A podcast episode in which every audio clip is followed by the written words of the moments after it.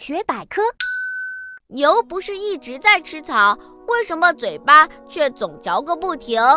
我们人只有一个胃，而牛却有四个胃，分别叫做瘤胃、蜂巢胃、重瓣胃和皱胃。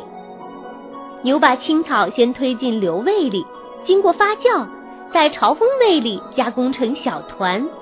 一小团一小团的青草送回嘴里，慢慢嚼细后，再送进重瓣胃，把草磨得碎碎的，最后再在重胃里消化掉，这才真正完成了消化食物的过程。所以，牛不吃草的时候，嘴巴还在嚼呢。